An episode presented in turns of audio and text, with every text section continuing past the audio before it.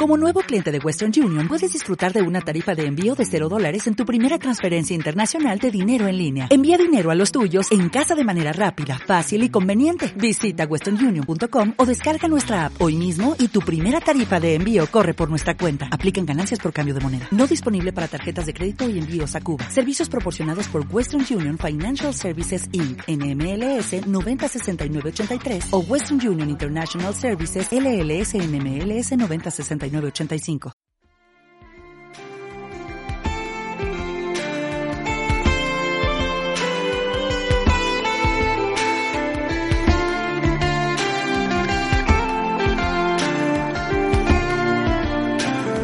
Estás escuchando De Donosti al Cielo con Carlos Bengoa de las redes sociales de Donosti City en radioviajera.com.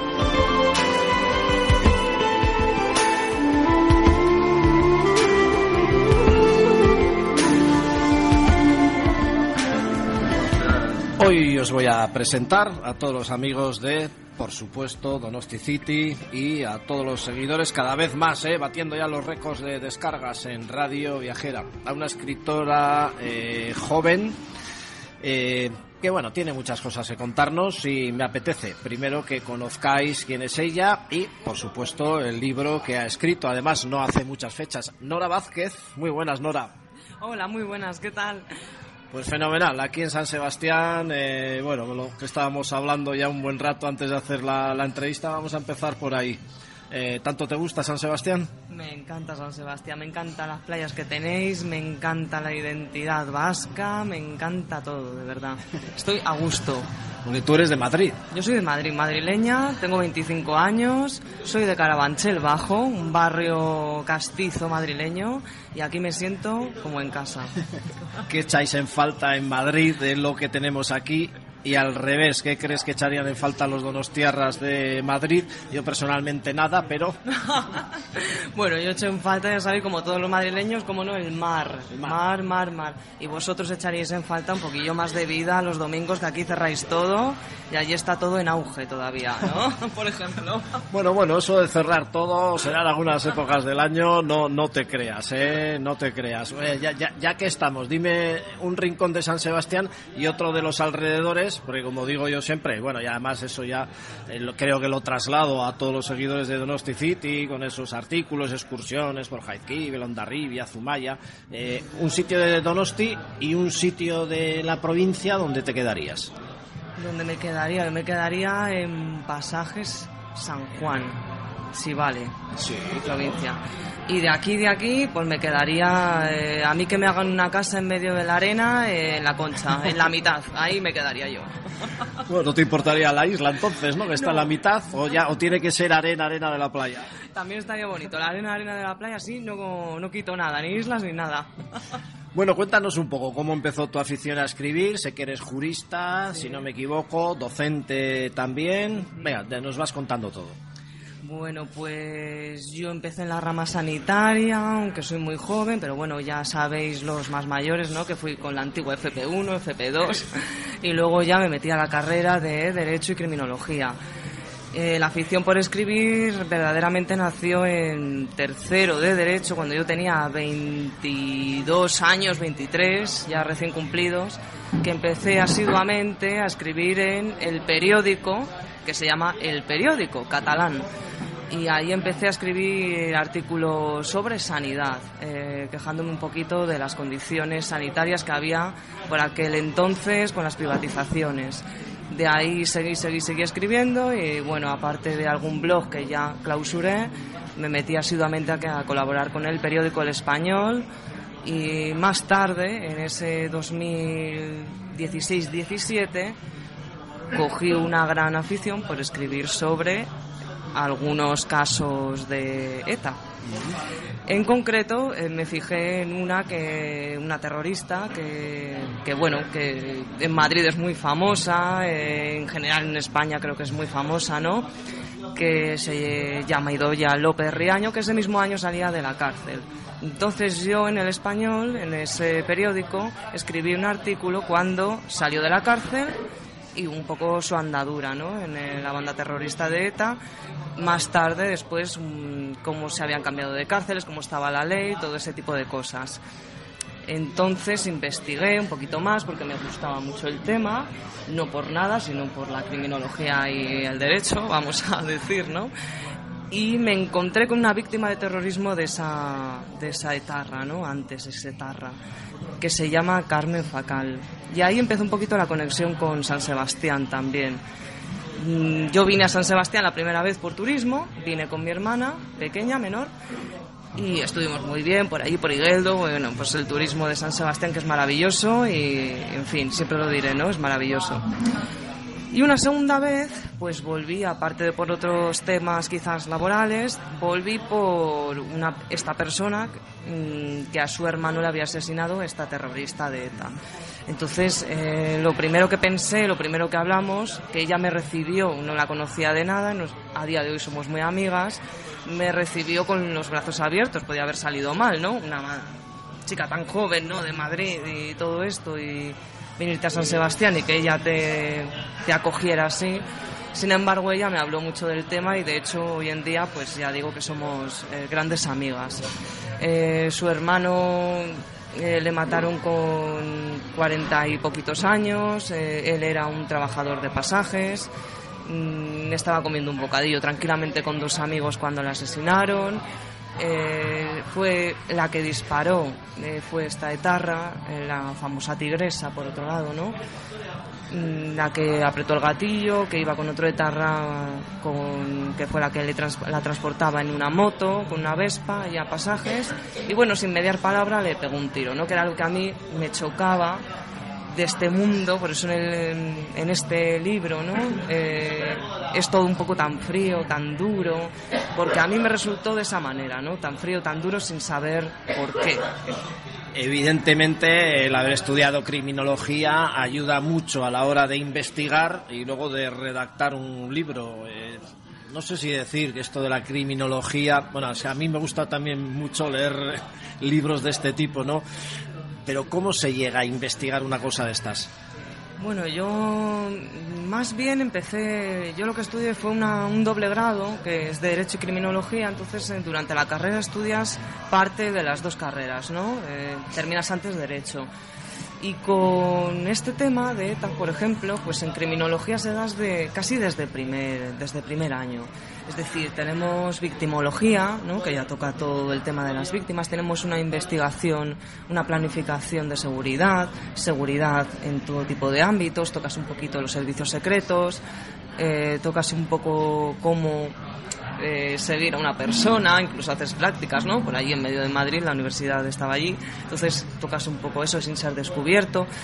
Y ETA siempre ha sido, digamos, un claro ejemplo, ¿no? En los libros, en las asignaturas, en los catedráticos que te cuentan sus vivencias. Hay desde, voy a decir, desde guardias civiles retirados, ¿no? Que te están dando clase, hasta gente que ha estado en el CNI hace muchísimos años. Hablamos de incluso, bueno, pues los años ochenta y pocos, ¿no? Que estaba todo el tema de ETA muy, muy en auge. Entonces te cuentan ciertas técnicas, ¿no? incluso explosivos también, que, te dicen cómo los hacían. Y eso a mí me dio a investigar ese tema que ya de por sí creo antes me llamaba, ¿no?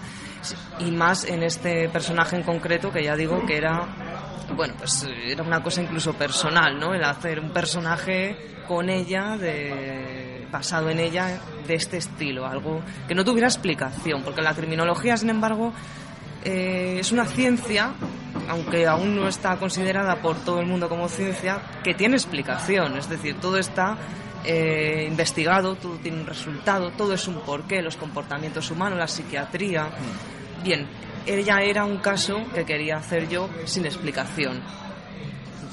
Sí, era, por cierto, no sé si lo voy a decir bien, una persona que, que pues, quería romper moldes en su época y eh, convertirse en protagonista, en famosa. Eh, lo poco que he leído debía ser realmente bella, o sea, guapa, ¿no? Y no sé, no, no sé si decir que me quizás me puedo recordar, igual puede que conozcas una obra de Julia Navarro, eh, Dime quién soy, muy, muy, que me encantó, la he leído dos veces, no te lo pierdas. Y también la protagonista fue una espía que se mete ahí por partes, nunca se sabe cómo, pero que se mete y llega a ser mundialmente eh, conocida. Eh, ¿Esta tigresa eh, quiso ser algo parecido? Bueno, yo baso en el libro y en mi opinión en que sí, ¿no? Es un juego. Quizás son ese tipo de personas que empiezan, bueno, pues en un pueblo humilde, ¿no? O en un sitio humilde, quizás como fueran los años 80, rentería. Y, y en esa época no tienes tantas opciones de ascender, no tienes tantas opciones de, ganar ese poder. Mm, Yo lo que intento retratar en esta primera novela, ¿no? Es que eh, ella intenta actuar, y eso he dicho en las presentaciones que me han seguido en Madrid, en San Sebastián, incluso en las ferias del libro, una Arnold Schwarzenegger ¿no? de, la, de la época que, que ella intenta mm, bueno, pues jugar un papel de asesina que no tiene ningún tipo de, de flaqueza, no le van a encontrar por ningún lado por supuesto, gran parte de este personaje es algo ficticio, ¿no? Que, que tenemos, y recalco, que imaginarnos, porque ella, lógicamente, no es así. A ella la pillaron en cierto aspecto de su vida y cumplió condena de cárcel, la cumplió perfectamente. Ahora bien, el personaje de este libro sí es efectivamente lo que ha retratado, que bueno, es una persona que quería romper con la vida que tenía, con lo que puede tener una persona normal, con la que podemos tener nosotros, ¿no? Sino salirse a la acción. Eso es lo, lo que a mí me resultaba más eh, bonito, quizás, de escribir de este libro, porque es complicada. Escogiste ese caso porque te vino al pelo una vez conociste a Carmen Facal o tenías otros en la mesa también que dices, bueno, pues puedo ir sobre este caso, sobre este otro, porque mira que desgraciadamente hubo muchos, ¿eh?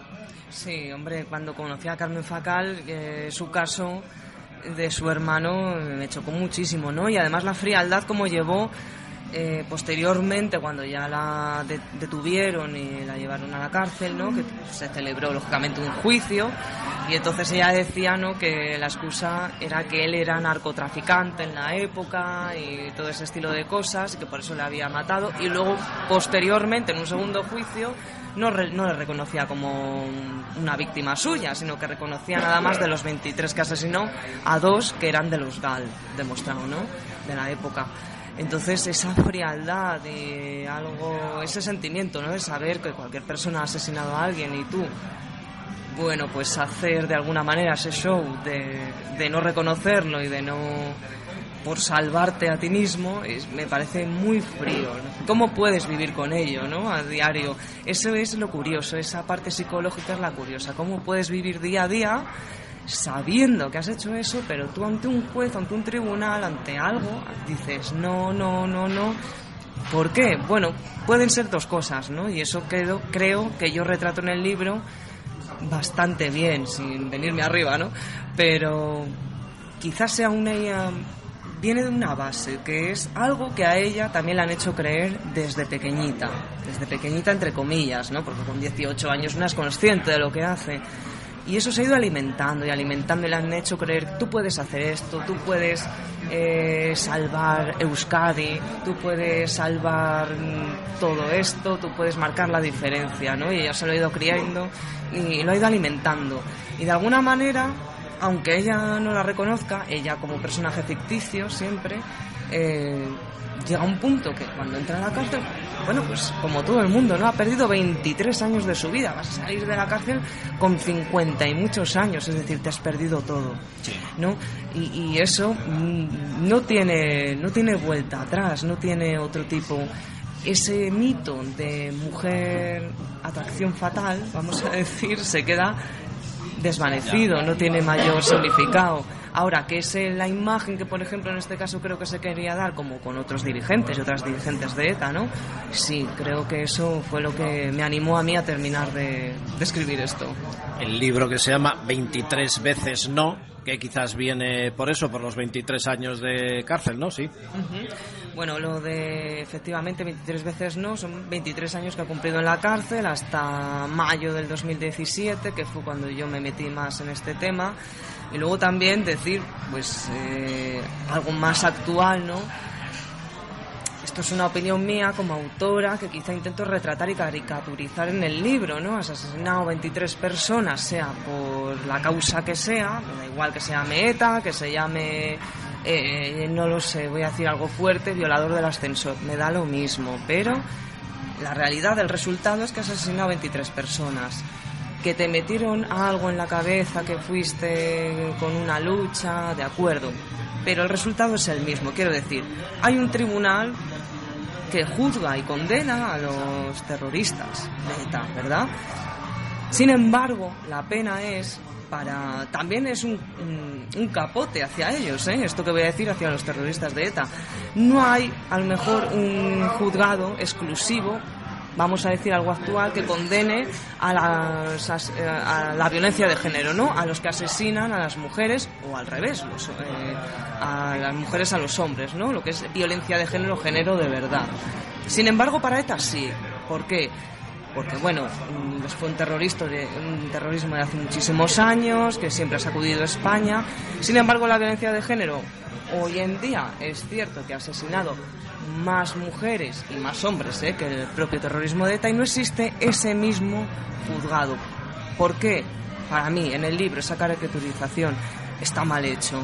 Tú no puedes condenar a una persona que ha matado a 23 personas a 23 años porque nadie va a tener justicia. Es que ni ella va a tener justicia interior, o él, ¿no? En cualquier caso. Y de violencia de género lo mismo tú no puedes condenar tampoco porque no es palpable, no es, no es igual, no es una igualdad. No puedes condenar a una mujer o a un hombre que ha matado a una persona a 40 años de cárcel. ¿Dónde está la igualdad, no? A eso voy, a esa ridiculez de, de años cumplidos de cárcel. Es llamativo. ¿Qué acogida crees que está teniendo el libro? Yo creo que este es el primer podcast que casi no estoy hablando. Vamos, estoy encantado además de escucharte, ¿eh? que además es lo mejor que puede pasar, porque así efectivamente no hablo yo. ¿eh? Pero qué acogida está teniendo el libro, que me ha costado a mí encontrarlo en las librerías. ¿eh? Sí, bueno, este libro está disponible, se ha agotado muy prontillo, porque este libro salió en marzo de este mismo año. Y en Madrid se vendió muy bien, en la Casa del Libro, en Tipos Infames, librerías del centro. Eh, en la Casa del Libro de Donosti tuvo también buena acogida, se vendieron todos los que trajeron. Luego en Amazon está siempre disponible, aunque tienen que pedirlo. En las casas del libro también está online disponible. Y también en Bilbao, en la Feria del Libro, tuvo una gran acogida, lo compró mucha gente. Y también está en la Casa del Libro de Bilbao. En todas las casas del libro está, las grandes, ¿no? En Amazon, por supuesto, también. Es verdad que bueno, que tarda unos días, pero la primera edición he de decir bien contenta que está sold out. Una cosita más, ¿entiendes a los que perdonan en, algo tan grave sin duda como es el tema del terrorismo? ¿Cuántas víctimas ha habido? Pues todas estas familias, Carmen por ejemplo, eh, que perdió a su hermano, eh, ¿entiendes que perdonen? Bueno, para mí fue... Uy, has cogido aire como diciendo, mm, me A ver, eh, eh, lógicamente siempre es mi perspectiva, ¿no? Yo no he vivido, vamos a ser humildes también, yo no he vivido nada como eso, así de fuerte, a mí no me ha matado a nadie, me lo puedo intentar quizás imaginar, ¿no? Pero sí es cierto que cuando no has vivido algo, hablar de ello es un poco hipócrita también. Pero en este caso Carmen sí, eh, bueno, pues eh, esta asesina, ¿no? Que asesina que cumplió su pena, que mató a su hermano en cierto momento cuando estaba en la organización de ETA. Bueno, pues ella como víctima perdonó y salió en, en el gobierno vasco, en el famoso vídeo que las víctimas se reconciliaban diciendo que ya la perdonaba. Entonces yo me acuerdo que al principio y durante nuestra amistad le he mil veces, pero ¿cómo es que tú perdonas, no? ¿Cómo, cómo vas a perdonar eso? Explícamelo. Bueno, pues realmente ha seguido su vida, eso ha seguido fluyendo. Eh, sí es verdad que yo creo que siempre queda, por mucho que digamos que no, queda ese ese picante, ¿no? De decir, quiero verla o quiero verle o quiero cruzarme con él, quiero decirle esto pero que cada uno sigue su vida y hace su vida pese al dolor y eso pasa. En general sí. Luego tenemos otros casos más famosos que se supone que nunca perdonan, ¿no? Pero claro que entiendo. De hecho, que fue una de las cosas que me llamó, que perdonen es lo que me resulta más atractivo de todo esto, porque es cuando dices, existe la humanidad, existen las personas. Felizmente. Pues muchas gracias Nora Vázquez, autora de 23 veces no, que es el libro que hemos trasladado a los oyentes de Radio Viajera y pues por supuesto también a los de Donosti City. Hasta cuando quieras. Muchas gracias Carlos. Hasta luego, es que casco.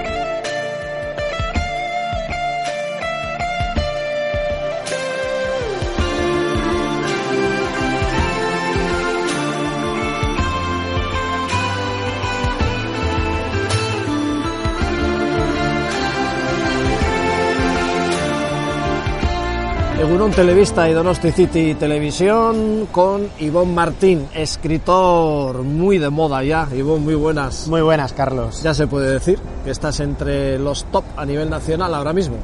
Eh, la verdad es que yo creo que la última vez que hablé contigo era como el, eh, uno de los más leídos en Donosti y ahora eh, uno de los más leídos a nivel estatal, a nivel español. Pues la verdad es que, vamos, totalmente ilusionante. Aquí empezó todo, digámoslo así. En su día me dijiste también que te venía la inspiración paseando por la concha.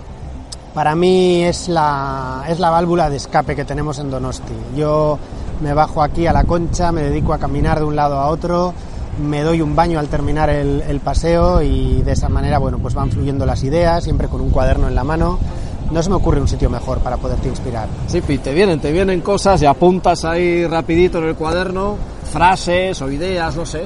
Sí, incluso, claro, asesinatos, ¿no? Mis novelas son de asesinatos. Es curioso que en un entorno tan idílico y tan bonito vengan este tipo de ideas, pero bueno, supongo que es el juego del contraste. Mm, ya te lo he preguntado alguna vez, pero empezaste haciendo guías de naturaleza, conoces fenomenal el terreno, tenemos la tendencia a pensar que pues el que escribe de guías de naturaleza, que bueno, ahora yo saco una de rutas, ¿eh? no te lo pierdas, pues que todo es idílico, bonito, maravilloso y de repente en esos escenarios empiezas a matar a la gente. El contraste del que te hablaba, me fascina, me fascinan los contrastes y pensar en un lugar maravilloso como puede ser Urdaibai, ¿no? escenario de la danza de los tulipanes, con sus aldeas diseminadas a la orilla de la ría, su trenecito de, las marismas recorriendo aquello cada, cada cuarto de hora, eh, la gente en kayak, las aves pescando y ahí en medio de ese lugar donde parece que el tiempo se ha detenido, pues un asesinato cruel y, y además con una firma inquietante, ¿no? Empezaste eh, con una novela histórica, que es El Valle sin Nombre, muy bonita, pero que ha quedado como muy relegada. Seguro que te gustaría rescatarla otra vez. Sí, porque es una novela que disfruté muchísimo escribiendo. El Valle sin Nombre fue mi primera novela, venía de las excursiones que comentabas, de escribir guías de, rutas, y, y mi sueño fue devolver a la vida los lugares que más me habían impactado en esos paseos y bueno, pues ubicar en ellos una novela de, corte histórico. Y bueno, después vinieron todas las novelas negras y es verdad que ese mare magnum de novelas negras, que ya son cinco las que he escrito, pues como que han eclipsado a ese Valle sin nombre, que bueno, sigue siendo una de mis preferidas, claramente. Luego ya la primera es la basada en el faro de La Plata, el faro del eh, silencio, eso es, lo de la fábrica de las sombras viene luego, el faro del silencio, para mí es el sitio top, de hecho lo reflejo en mi libro de rutas, es la primera de todas ellas, El Faro de la Plata y Pasay Don Ivane. Ahí sí que le buscas un tema de pues los años del contrabando, de la droga y estas cosas. Bueno, puede tener vinculación con asesinatos, pero no sé si tantos. Ya, la verdad es que el, el lugar, hombre, pero el lugar a mí siempre me ha fascinado. Cuando llegas a ese faro, bueno, pues en plena bocana de Pasaya, tan expuesto, tan colgado sobre el mar y a la vez eh, también cercano al pueblo, pero que desde el pueblo no llegas a verlo y desde allí tampoco ves ningún otro lugar habitado. Ese aislamiento siempre me ha fascinado. Me encantaría vivir en ese faro y a la vez me acojonaría muchísimo. Sí, sí, sí, sí. A mí me ha pasado lo mismo también, porque es el típico icono que tengo y digo, jo, aquí pasar una semanita, nada más. Luego ya vas a Orbaiceta. Yo el primer día que llegué a Orbaiceta, a en la selva de Irati, eh, llegué muy temprano, me gusta hacer las excursiones tempranito, no había nadie. Tengo que reconocer que miré a todo alrededor y ya cuando bajas debajo del puente a ver los arcos y el riachuelo, saqué la foto y no te voy a decir que me fui corriendo, porque ahí ya sí que me inspiraba como que viniera alguien a... a Sí, es verdad. Además, claro, en el libro de la fábrica de las sombras comienza precisamente con esa imagen de esos arcos bajo los que pasa el río y el cuerpo de una, de una joven colgado de uno de los arcos, ¿no? que aparentemente se ha ahorcado. ¿no? Luego sabremos que ha sido un asesinato. Pero claro, eh, yo también a posteriori, cuando fui a sacar la foto de la, de la portada del libro, que la saqué yo mismo, pues estuve allí una mañana fría de, de, un martes de octubre que no había nadie, no se oía nada, había unos girones de niebla, estuve mucho tiempo y la verdad es que me daban escalofríos, ¿no? Me imaginaba que en cualquier momento iba a aparecérseme aquel, aquel cuerpo. Luego ya si sigues ahí al colladito de Izpegui, de Orgambide, la cueva de Arpea, Urculu, hablas de Urculu también en también. esa obra, ¿no? Sí, hay una hoguera o hay una hoguera, algo que se quema. Como la que en su día cuentan los cronistas que encendían los romanos para recordar a bueno pues a los vascones que estaban bajo el poder eso de Roma. Es, eso es maravillosa zona Irati, ¿eh? Maravilloso. Para mí Irati es bueno, mi, a mi hija le llamé Irati. Ah, eh, para mí es el, el, lugar por excelencia. Es nuestro bueno el gran bosque, pero no solo bosque. Tienes esa cueva de Arpea de la que hablabas, la torre romana de Urculu, el nacedero del Errobi. Eh, mil rincones Sí, de una sí, belleza que, sí. bueno, especialmente en otoño, pero Sí. en cualquier época del año envidiable. Sí, ahí también tengo un capítulo en mi libro y empiezas a escribir y ha sido el más largo de todos, porque al final no paras de todos los rincones que tienes para ver. Bueno, la siguiente ya fue Zugarramurdi, con un primer asesinato en Bilbao, luego ya lo enlazas con un lugar donde las brujas, la Inquisición, ya como que inspira más esas medias colinas del paisaje vasco-francés, son maravillosas también en la zona. ¿eh? es maravillosa. Es verdad que cuando vas a Zugarramurdi, a priori llegas a una aldea con un encanto pues incomparable, ¿no? Allí perdida entre en plena muga, además cae como del lado francés. Los arroyos que pasan por Zugarramurdi no desaguan como en el resto de Navarra hacia, hacia lo que sería el, el Baztán y el Vidasoa, sino que desaguan ya hacia el norte, desaguan en, en San Juan de Luz. Es una, una, anomalía que hicieron a la hora de hacer la muga, no sé por qué, eh, dividieron, de hecho pasas el puerto para llegar a, a Zugarramurdi. Y nada te invita a pensar en asesinatos, ni en, ni en la Inquisición, pero es verdad que en el momento en el que llegas y entras a esa cueva, ya todo cambia, porque allí sí que te imaginas todavía los, los, los, tambores de la Inquisición, de los aquelarres, es un lugar de otro mundo. Bueno, llega la cuarta obra, Ley de Altuna otra vez, otra vez a Pasay Don Ivane, la portada de tu libro es la isla Santa Clara, justo donde rematas la, la obra, la veces se paso yo a la isla en verano, ahí sí que no me imaginaba yo asesinatos ni nada, pero tú ahí sigues con Ley de Altuna a punto de... Sí, y bueno, es, una, es un final trepidante, ¿no? Eh, en esa jaula de sal eh, volvemos un poco al faro del silencio. Eh, vuelve el sacamantecas, que había inspirado los crímenes del faro del silencio, y vuelve a acercarse a Leire Altuna. En este caso ya parece que va por ella. Y bueno, pues vamos a vivir desde, desde la perspectiva de Leire esa sensación de persecución en todo momento, ¿no? Yo creo que es un libro que se hace bastante agobiante, bastante claustrofóbico, y ahí está el título además de La jaula de sal.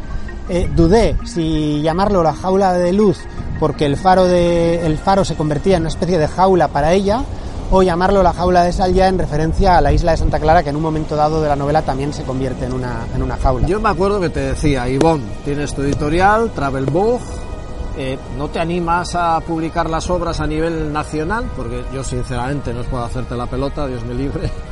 Te veía en el nivel de Camila Lackberg, alguna de estas que son santo y seña, de los thrillers, ¿cómo les llamáis? Escandinavos. Escandinavos, escandinavos. Es. Ha sacado Camila, ya no sé cuánto, cuánto, cuántos libros, pero ¿no te animabas a hacer una, una tirada a nivel nacional, una editorial nacional que se te dé a conocer, que eso te va a venir bien también, pues para vender a nivel nacional las anteriores, ¿no? Mm. Y ha llegado el momento, te has animado con Plaza y Janés. ¿Cómo, cómo fue todo?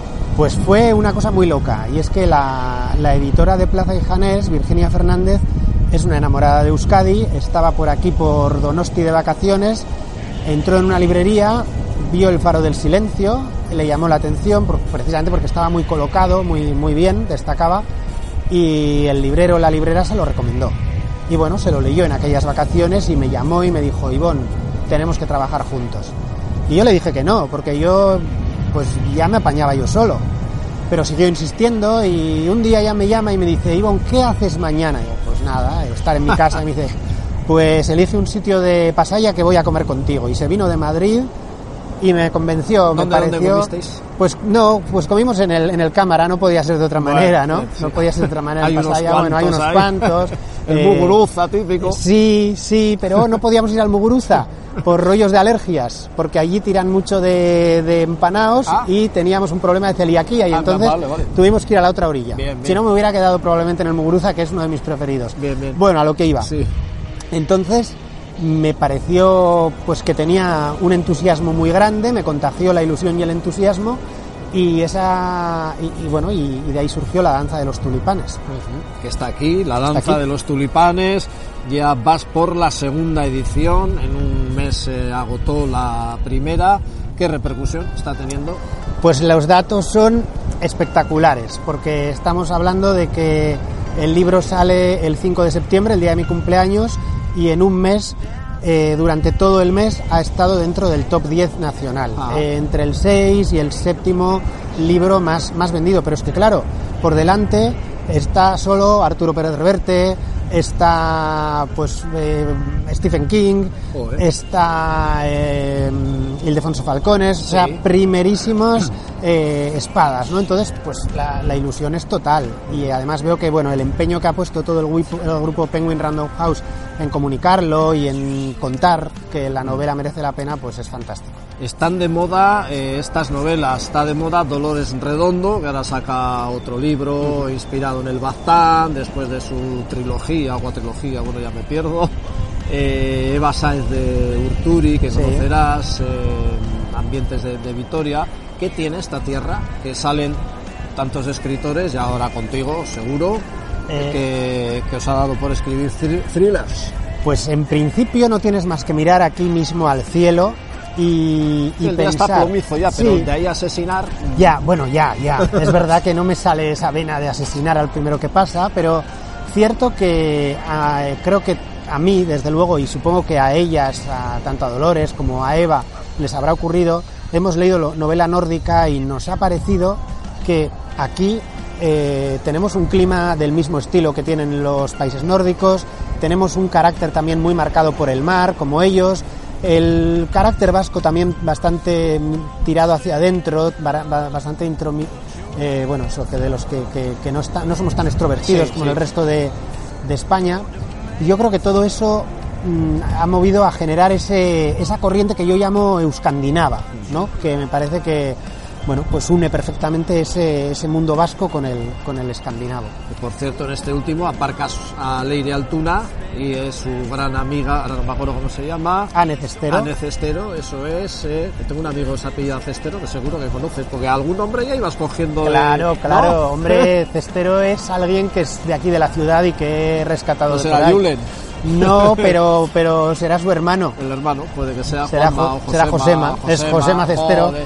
Pues sí. Está cogido algún nombre por ahí. Con ¿eh? Julen tuve una- un, un dato curioso, es que estaba un día en Durango y me dice, oye, que pone aquí Cestero, y digo, sí, y es por tu hermano precisamente. Claro, claro. Sí, sí, es, es por los Cestero de Pues Donosti. si algún día pones Bengoa, me dices por si acaso. Pero ¿Puede ser alguno de los asesinados o no? ¿O tiene que ser de los buenos? No, a mí me da igual que me asesinen. Pero bueno, que Ane- Ana Cestero es la protagonista ahora. Sí, ¿no? sí, sí. ¿Eso es que le aparcas a Leire o luego la vas a recuperar o qué?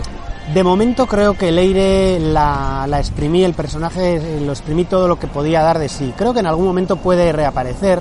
De hecho, en este libro tiene algún pequeño cameo para que quienes se enamoraron de ella no la echen del todo de menos. Ah, Pero, pero bueno, eh, creo que Anne Cestero y el equipo policial que he creado alrededor de ella, pues tiene bastante para, para ofrecer a partir de ahora. y te has ido a Urdaibai, es otra zona absolutamente privilegiada de, de- nuestra geografía. Las marismas en marea baja es algo que a mí me priva y madrugar y verlas tempranito, vamos, son cosas divinas. En su momento, el día de la presentación, hablabas del trenecito que va de Guernica hasta Bermeo, puede ser. Sí. Ese no lo he hecho yo, ese lo tengo que apuntar Pues para el. Carlos, por favor, es una visita súper obligada para Hay ti. que ir a Guernica, dejar el coche ahí y Exactamente. Guernica, Bermeo y vuelta. Guernica, Bermeo y vuelta es un tren de, de Euskotren de, de vía estrecha, circula cada media hora en los dos Sí, sentidos. Pasar lo veo por las marismas y será ese. Claro, entonces tú a la ida, por ejemplo, vas en marea baja todas las marismas, toda la arena, te tomas algo en Bermeo, vuelves y habrá subido la marea y entonces será todo un espejo de agua, cambia totalmente, es vamos, súper recomendable. Y ya de este a otro te irás. Claro, eso te lo preguntará todo el mundo cuando saca un libro. ¿Y para cuándo el siguiente? Y si este tiene 400 páginas y uno de 500 y tal, ¿no? ¿Qué zona del País Vasco es así? Digo, para que cuando escriba yo en el blog, pues le dé un tono tétrico también. Todavía no lo tengo muy claro. Bardenas Reales, Bardenas Eh, Reales. ya, Bar- Ahí Bardenas había Reales. un bandido, Sanchicorrota, Sanchicorrota, que perseguía ahí... sí señor, Sí, y está el castillo de Peñaflor, Eso es. que está en lo alto de un risco, un sitio maravilloso Bueno, también. me dijiste también ahí por Álava que había un laguito arriba de un pueblo. Sí, Ah, el, no lago Arreo. Por donde Antoñana, por ahí puede Es- ser, sí. Por Antoñana No. y por ahí no, por la zona de Añana, de las salinas de Añana, Mañana. se puede ir andando hasta el lago Arreo. Eso es. Ahí me dijiste un día que querías matar a alguien. Sí, Pero no... no- lo he llegado a hacer y era en este, era en este libro y al final me he ido a Urdaibai, me lo he llevado de Álava a Urdaibai, se lo he robado a los pobres alaveses, que nunca se quejan. Nunca se Ya que nunca se quejan, pues al final, Todo llegará. Fantástico, Ivonne, hasta cuando quieras. muchísimas gracias.